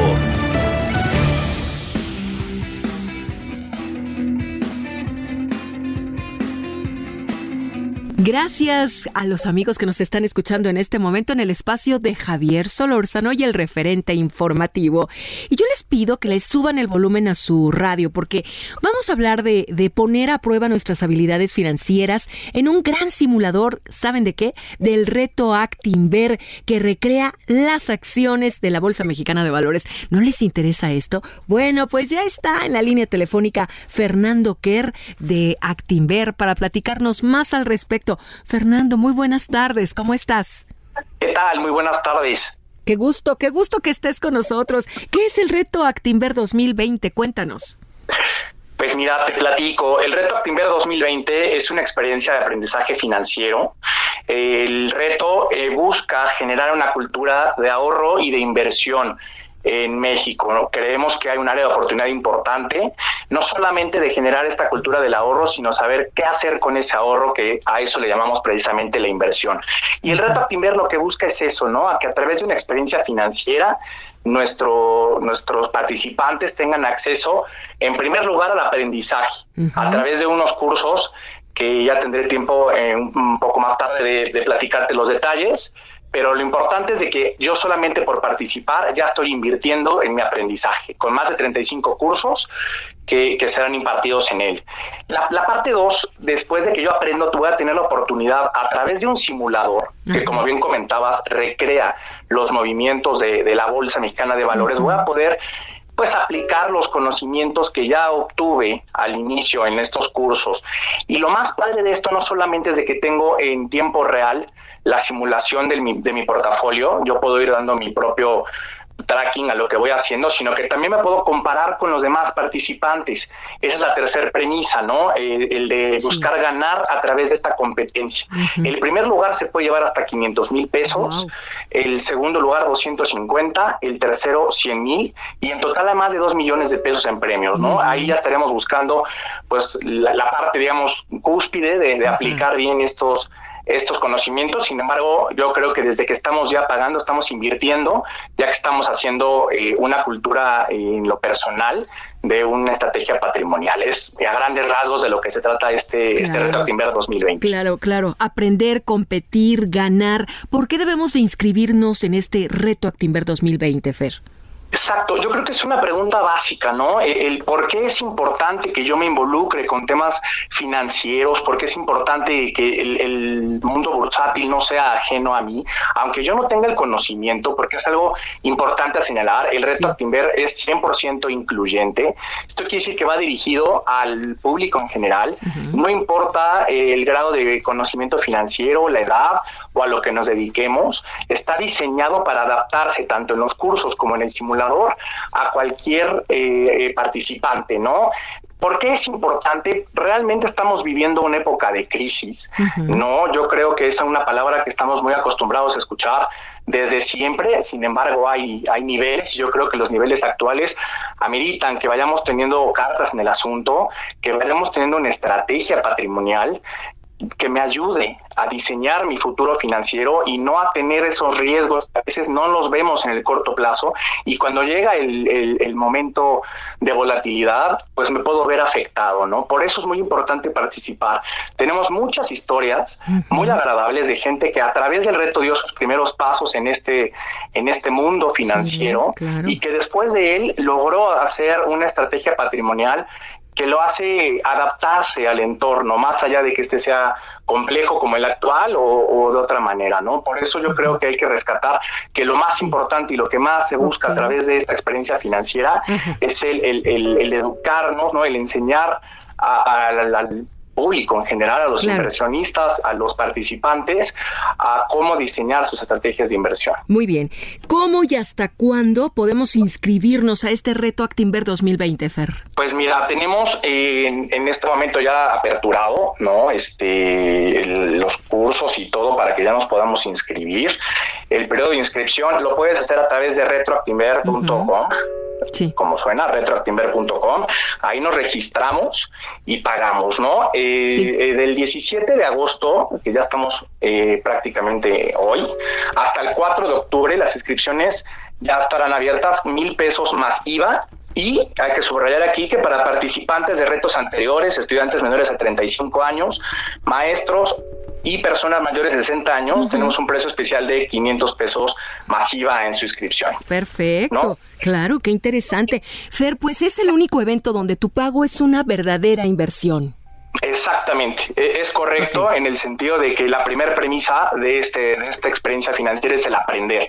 Entonces yo estoy pagando para obtener cursos de los especialistas, más de 35 cursos que serán impartidos por nuestros especialistas de Actinver, por especialistas de la Bolsa Mexicana de Valores y de varias empresas invitadas. Entonces, no solamente voy a aprender, sino que lo voy a hacer de la mano de los mejores. Perfecto. Entonces, de esa, de esa manera creo que, como bien apuntas, el simplemente hecho de, de entrar es ya un valor agregado para mí porque estoy adquiriendo un conocimiento o mejorándolo en algunos casos que no lo tengo previo al reto, ¿no? Claro que sí. Fernando Kerr, muchísimas gracias de Reto Actinver por esta entrevista y esta plática y que muchos se inscriban. Gracias. Al contrario, gracias a ti y por supuesto esperemos que, el público se dé la oportunidad de, de, tener esa experiencia financiera con nosotros. Ok, muchas gracias. Continuamos en el referente informativo de Javier Solórzano.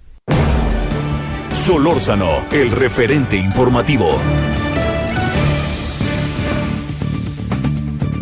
Bueno, 17 con 36 en la hora del centro. Resulta que hoy se reunieron un grupo de personajes muy interesantes, fíjese. Hubo varias reuniones importantes, la de justicia en la mañana, ¿eh? que fue muy importante. Eh, que también estuvo ahí la secretaria de Gobernación, el presidente de la Corte, el señor Alejandro Gertz, los algunos senadores. Y también el día de hoy, hace rato, se reunieron en una pregunta interesantísima. ¿eh? Después de seis meses, ¿a dónde debemos ir COVID-19 en México? Y estuvieron el doctor Alejandro Macías, el doctor Rogelio Pérez Padilla, el doctor Samuel Ponce de León y la doctora Lourdes García. Y resulta que ahora sí que salidito de lo que ahora llaman conversatorio, si fuera fútbol americano diríamos, tacleamos al doctor Alejandro Macías para que nos diga de qué se trató lo que pasó hoy y hacerle una que otra preguntita. ¿Cómo estás, doctor? De nuevo con mi agradecimiento. Hola, Javier, gusto de estar con tu auditorio. Buenas tardes. A ver, ¿qué pasó el día de hoy? Después de seis meses, ¿a dónde debemos ir? Sí, mira, se discutieron varios aspectos eh, de lo que se ha hecho, tratando de hacerlo de manera objetiva, sin apasionamientos. Eh, y hubo algunas eh, posiciones eh, más o menos uniformes, otras encontradas, pero creo que por ejemplo donde estuvimos todos muy uniformes fue para empezar en que debiéramos eh, esa es la palabra, el uso del, del cubrebocas, que tendríamos que ser más vocales todos en, en que se generalice el uso del cubrebocas. Creo que en eso no hubo ninguna ninguna controversia este eh, sana distancia. Sí, aunque hay que decir que no es suficiente. Inicialmente hablábamos mucho higiene de manos, sana distancia, no toques ojos, nariz o boca. A ese mensaje original hay que agregarle cubrebocas en todo espacio público, siempre, ¿verdad? Este, creo que eso viene del nuevo conocimiento de los mecanismos de transmisión, que ahora es razonable pensar y ya estamos aceptando que se transmite por el aire a largas distancias. Sí, claro. Bueno, luego el otro tema, este, en lo que corresponde a salió, pregunto el tema de las vacunas, ¿conversaron sobre las vacunas? Sí, cómo no. Em, bueno, pues ahí se comentó cuál, qué tan bueno era poner sus esperanzas en la vacuna. Sí. Y la respuesta, bueno, fue no a corto plazo. Creo que todos estuvimos de acuerdo con eso, que eh, estamos pensando a veces que vamos a tener una vacuna a la vuelta de la esquina, no. Y también se aclaró que no es lo mismo vacuna que vacunación, ¿verdad? Una cosa es tener la vacuna y otra cosa es ya tenernos a todos vacunados, eso va a pasar todavía mucho y no debemos esperar tener una vacuna, digamos, ya de manera más o menos generalizada eh, antes de mediados del 2021. Sí, de plano. Es que, veo, veo, muy optimista particularmente al gobierno mexicano, como si esto fuera un asunto, de repente me inquieta un poco, como inminente, doctor. Sí, no, mira, para empezar, la vacuna, eh, aunque ya existiera, todavía hay que producirla, embajarla, distribuirla, aplicarla, y tomaría mucho tiempo vacunar a toda la población, aunque tuvieras las dosis suficientes. Por ejemplo, si tú vacunaras ya hoy a 100 mil todos los días, pues resulta que te tomaría eh, varios años. ¿Por qué? Eso significa 100 mil todos los días, 3 millones por mes. Sí. Y por un año son 36 millones, ¿quieres que te tomaría 3 años? Uy, uy, Eso es haciendo un esfuerzo, supongo que ya tienes la vacuna. Pues no, a ver, en, en, la situación en la que estamos en este momento tenemos que, desde luego, poner las esperanzas en eso pero en este momento eso no nos va a ayudar a salir del, del, problema en el que estamos metidos ahorita. Oye, el tema de la de la de las mediciones fue tema. Sí, cómo no. Fíjate que una cosa que se reconoció y creo que también fue más o menos es, eh, uniforme fue que nos gusten las cifras o no nos gusten las cifras, las mediciones que hace el gobierno, la verdad es que se ha actuado con transparencia. Y yo creo que en eso, actua, yo creo que en eso estuvimos todos de acuerdo, que nos guste o no nos guste, pero la información se ha dado a tiempo y ha sido transparente y cuando no te la dan al momento la puedes consultar con relativa facilidad. Yo creo que en eso no podemos tener queja. Y, y a veces no nos gustan las cifras, nos gusta la calidad de las cifras, pero otra vez, eh, pensar que de alguna mala fe están ocultando casos, por ejemplo, eso no. Entonces estuvimos de acuerdo que eso no está ocurriendo. Oye, eh, supongo que también pudo haber sido tema de comentario, doctor, eh, lo que es, anoche y hoy se ha planteado como una especie de que se empieza a ver la luz al final del túnel, que se va domando por fin la curva, que empiezan a reducirse casos. esto eh, lo que pasa es que a mí me inquieta, lo digo ciudadanamente, porque se ha dicho, creo que con estas son cuatro o cinco ocasiones. Este, de esto, ¿qué podemos pensar los ciudadanos? ¿Qué alcanzaron a discutir y a debatir ustedes, especialistas? Sí, sí se habló de eso también. Eh, yo particularmente llevé el punto a la mesa de que, aunque parece que finalmente va mejorando la cosa, no olvidemos que lo importante es ¿Cuándo? Si ya empezó a reducirse, ¿hasta cuándo podemos proyectar la actividad de la epidemia? Y todavía se ve largo, porque eh, eh, yo saqué también ese punto, el porcentaje de pruebas positivas sigue siendo muy alto. Aunque esté mejorando, de acuerdo con las cifras que nos presentaron en días recientes, casi el 50% de las pruebas que se hacen todavía son positivas. Y necesitamos llevar ese porcentaje abajo del 20 o 10%. Entonces, bajar del 50 al 20 y al 10%, o sea, lo que quiere decir que para cada 10 pruebas que se hagan, solamente una salga positiva, todavía a esto le cuelga, como se dice por ahí, Javier. ¿Por, qué razón supones que el, el, como yo digo, no lo dices tú, ¿eh? el científico convertido en político, el vocero, insiste tanto en esto que puede generar confusión y que no es la primera vez que de alguna otra manera lo dice? ¿Qué, qué presumes que puede andar? Porque no puede ser su desconocimiento. ¿Es un tono presumiblemente positivo para alentar a la población? Pero no los vaya a alcanzar el discurso, ¿no? a ver, eh, una cosa que no se puede negar es que en términos generales eh, el optimismo no ha faltado. ¿eh? Este, claro que sí. Puede ser que el, optimismo no, no ha estado escaso ni mucho menos. puede ser que en efecto todos los días se quiera, con, con un poco pensando que, que si lo deseas lo suficiente las cosas van a mejorar, ¿no?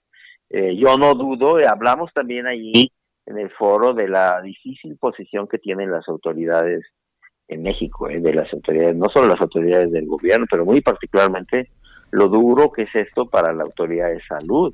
Eh, se habló también, por ejemplo, de lo de, pues el papel duro que tenían o que tienen, considerando lo maltrecho del sistema de salud del momento que esto empezó, tanto por porque recientemente había estado sujeto a recortes eh, como porque pues la cosa no venía bien de años recientes. Y sobre eso hacer la reconversión pues no ha sido nada no ha sido nada sencillo verdad y sí ha, habido ese ese digamos optimismo de que las cosas van a ir mejor a lo mejor un poquito antes de tiempo verdad eh, yo creo que nace del deseo de, de, de ayudar y de que esto vaya bien sí pero sí nos, nos coloca en una situación todavía que no, no podríamos ver con optimismo, y no lo digo como para echarle perder la fiesta a nadie, sino para ser realista y poder desarrollarnos de la mejor manera posible ante la pandemia, ¿no?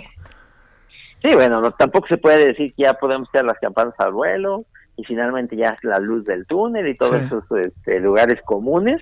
No, todavía esto le, le falta.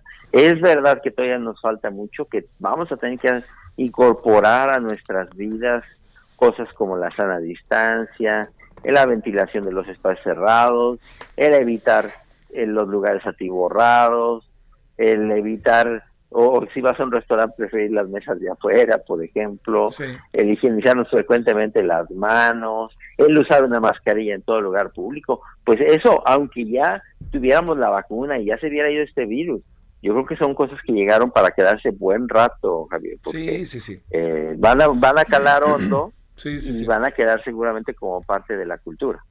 Eh, para cerrar, ¿ves pronto algún tipo de cambio en el color del semáforo en función de lo que está pasando? Que de repente nos dé por ponernos en amarillo en la Ciudad de México. Yo sigo viéndome más cerca del rojo que del amarillo. Sí, mira, yo creo que a, mí en particular no me, no me gusta mucho eso de los semáforos porque no dice mucho. Yo creo que lo mejor que podríamos decir es, el porcentaje de positividad. De acuerdo con el porcentaje de positividad, por ejemplo, que se anunció en Ciudad de México recientemente, Ciudad de México está sustancialmente ya más bajo que otras áreas de la República, porque Ciudad de México ya anda más en los 20%, 25%, según bien algunos reportes. Quiere decir que Ciudad de México ya va más adelantada que el resto, que buena parte del resto de la República, ¿no? Eh, ¿Cuándo vamos a lograr bajar a ese 10, 5%, 1% como está ahorita en Nueva York? Yo creo que todavía nos va a tomar varios meses. ¿eh? Yo no, no creo que vaya a ser de la noche a la mañana, ni siquiera en Ciudad de México. Yo creo que en Ciudad de México nos falta todavía varias semanas, probablemente inclusive un par de meses, puede llegar a ese 10, 5%. Te mando un gran saludo, doctor. Gracias que estuviste, Alejandro Macías, con nosotros. Bueno, Javier. Gusto de estar con tu auditorio, cuídense. Cuídense tú también. Gracias, ah, doctor. Gracias. Ahora las 17.47 en la hora del centro. Solórzano, el referente informativo. Balance Inmobiliario es presentado por Centro Urbano. Estrena hoy Casa Odepa en 20. Grandes promociones en Tecámac, Querétaro, Puebla, Cancún, Playa del Carmen y Monterrey. Tu mejor hogar e inversión está en 20. Búscanos en 20.com.mx. Señor Horacio Urbano, ¿cómo estás? ¿Cómo te ha ido? Bien, querido Javier, ¿qué tal? Muy buenas tardes. ¿Tú qué tal? ¿Cómo estás? Pues este, ya sabes, este, en, el entra y sale, ¿no? Como dicen. Este... Semáforo naranja, andamos semáforo naranja, ¿Cómo van las cosas, Horacio? Fíjate que, que, que movidas, fíjate, la semana pasada hablábamos de que estaba jalando muy bien el sector inmobiliario, extrañamente bien para lo que estaba pasando pues, con la pandemia, con la economía. Y recién, la semana pasada también, el Infonavit y el Fobiste presentaron un nuevo producto muy interesante. Te voy a platicar por qué. Hay muchísimos trabajadores, pero muchísimos millones, que tienen un trabajo en la mañana en el sector privado o en el sector público y en la tarde lo compensan con un segundo trabajo al revés, ahora en el otro sector. Te pongo el ejemplo, por ejemplo, de el ejemplo, te pongo el ejemplo, ya estoy como loco, eh, te pongo el ejemplo de los maestros. Pueden ser que en la mañana estén en una escuela pública y en la tarde en una privada, o el ejemplo de los doctores, que es lo mismo, pueden tener práctica en un hospital privado y en un sector y otro en el sector público, lo que los hace derechohabientes al mismo tiempo de Infonavit y del Fobiste. Durante muchísimos años esos trabajadores habían peleado que por qué no los dejaban tomar sus dos créditos para poder comprar una vivienda más acorde a sus posibilidades reales, porque tenían ingresos por dos trabajos, porque no podían tomar tomar un crédito que les permitiera los dos los dos trabajos, ¿no? Entonces, la realidad los obligaba a tomar solamente uno o los dos créditos y eso prácticamente dejaba en la mitad su capacidad de compra. Y ahora presentaron esta nueva modalidad donde un mismo trabajador que, esté en la mañana en uno y en la tarde en otro pueda sumar sus dos créditos y, con esta nueva modalidad que es bien interesante, es algo que en verdad es innovador en los términos de producto hipotecario, una persona puede tener un crédito de Infonavit y Fobiste casi por 3 millones de pesos. Está muy bueno, ¿no? Sí. Oye, eh, híjoles, que era increíble, ¿no? Que tuvieran en la mañana un trabajo y en la otra, en la tarde otra, y no pudieran sumar su chamba de todo el día, ¿no? Oh, pues hay muchos, hay muchísimos. Fíjate que, además es según el tipo de actividad. Por ejemplo, entre los maestros es muy común y entre los doctores más todavía, que se, que se dividen entre la práctica. Es más, los doctores yo te diría que están por un lado en el sector público, en el sector privado, que es posible que además tengan un cachito de práctica práctica personal en un consultorio. hay muchísima gente que está en ese supuesto y, y cuando no tenían capacidad de poder tomar un crédito con, que respondiera a sus ingresos totales, pues veían que a lo mejor un sector, una familia que ganara 40, 50 mil pesos, nomás dejaban tomar un crédito como si el señor ganara únicamente 15 o 20 mil pesos de uno de los dos trabajos. Sí, claro. Entonces, está bien interesante el esquema porque les permite, te digo, un crédito de casi 3 millones de pesos básicamente cumpliendo con los requisitos de siempre, ¿no? La antigüedad en el trabajo, hay un tema que se mide en el, en el caso del Infonavit de puntos que les otorgan en una mezcla que es entre la antigüedad, el, salario, la varios factores, pero, pero la mezcla hace que, que, un número importante de trabajadores que están en este supuesto, pues van a salir muy beneficiados. Eso viene después de que hace unas cuantas semanas también presentaron otro esquema bien interesante donde uno estaba acostumbrado a escuchar de los créditos de un señor y su esposa eh, tenían un crédito con, con, cofinanciado que se llamaba conyugal. Sí. Ahora sacaron un crédito de Unamos, se llama Unamos Crédito en Infonavit, donde pueden sumar crédito padre e hijo. Ah, y te parecerá muy extraño, pero uno de los primeros que se firmaron de esta, de esta modalidad fue entre suegra y ¿Cómo la ves? Ándale, para que vean que no hay rivalidades. Para que vean que, que, que, todo sea con que haya el incentivo adecuado y, la, y las guerras se acaban. Oye, déjame plantearte un asunto para cerrar, que tenemos dos minutitos, este, que prometí que te iba a preguntar. Venga. Por donde camino he encontrado eh, se renta o se vende, se renta o se vende. Es una impresión mía, es impresión de con las personas con las que platico o qué andará pasando. En breve, ¿qué nos dices, Oración?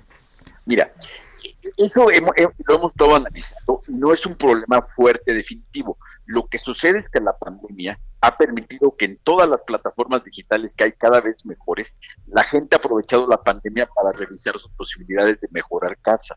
Entonces, si bien es cierto que hay un número importante de gente, importante pero no, no inmenso, de gente que tuvo que modificar su, la, casa donde vivía en renta porque se le complicó por el trabajo, muchísimas personas, aunque parezca mentira, están aprovechando esa posibilidad que nos brinda la información en Internet para encontrar una mejor opción más cerca de su trabajo o a lo mejor ahora que va a su trabajo a distancia ya no necesita, no necesita vivir tan cerca de la oficina porque ya no lo necesita. Entonces, la gente está tomando opciones para mejorar su situación de, la forma en que, que, vive aprovechando los mecanismos a distancia, investigan en Internet, hacen la operación y en muchas ocasiones llegan al punto de prácticamente cerrar, las operaciones en Internet. No se están cayendo los inmuebles. Una cosa que puedes ver según la colonia es que vas a encontrar muchos mensajes en renta de propiedades que hasta hace unas semanas estaban destinadas a Airbnb. Eso está en este momento parado porque son propiedades destinadas sobre todo a turismo, en muchos casos extranjero que viene de visita a la ciudad y busca un departamento en Airbnb en una colonia de las, de las de moda, ¿no? La Roma, la Condesa, Polanco, el centro. Eso no se está moviendo y esta gente está teniendo que rentar con un costo tremendo, va, a ser, eso va a ser un problema para los propietarios, va a tener que poner a rentarlo al mercado normal, a un, a un inquilino convencional que va, va a usarlo como su principal morada, ¿no? Te mando un gran saludo, Horacio Urbano. Muy buenas tardes. Abrazo fuerte, Javier. Muy bien. Balance Inmobiliario fue presentado por Centro Urbano. Eh, vámonos, vámonos. Le cuento entonces qué vamos a tener hoy en la noche. Eh, Fátima Gamboa, quien es abogada maya y coordinadora del área legal de X Justicia por las Mujeres y, e integrante, rectifico, de la Red Nacional de Abogados Indígenas. Con ella vamos a conversar y luego vamos a tener una mesa en la que va a estar Jorge Israel Hernández, periodista y maestro en Derechos Humanos, y también la maestra Elena Saola, investigadora del Centro de Investigaciones y Estudios Superiores en Antropología Social del CIESAS e integrante de la Asamblea Consultiva de CONAPRED. Vamos a estar con ellos dos. A ver, y quizás tenemos un tercer invitado, pero no lo quiero decir porque todavía no lo tenemos confirmado. Pero bueno, a ver qué le parece y si le parece, nos vemos a las 21 horas en Hora del Centro en Heraldo Televisión y por lo pronto tenga buena tarde, pásela bien, siga aquí con nosotros y hasta el ratito. Gracias en nombre de todos, adiós. Hasta aquí, Solórzano, el referente informativo. Escucha la H, Heraldo Radio.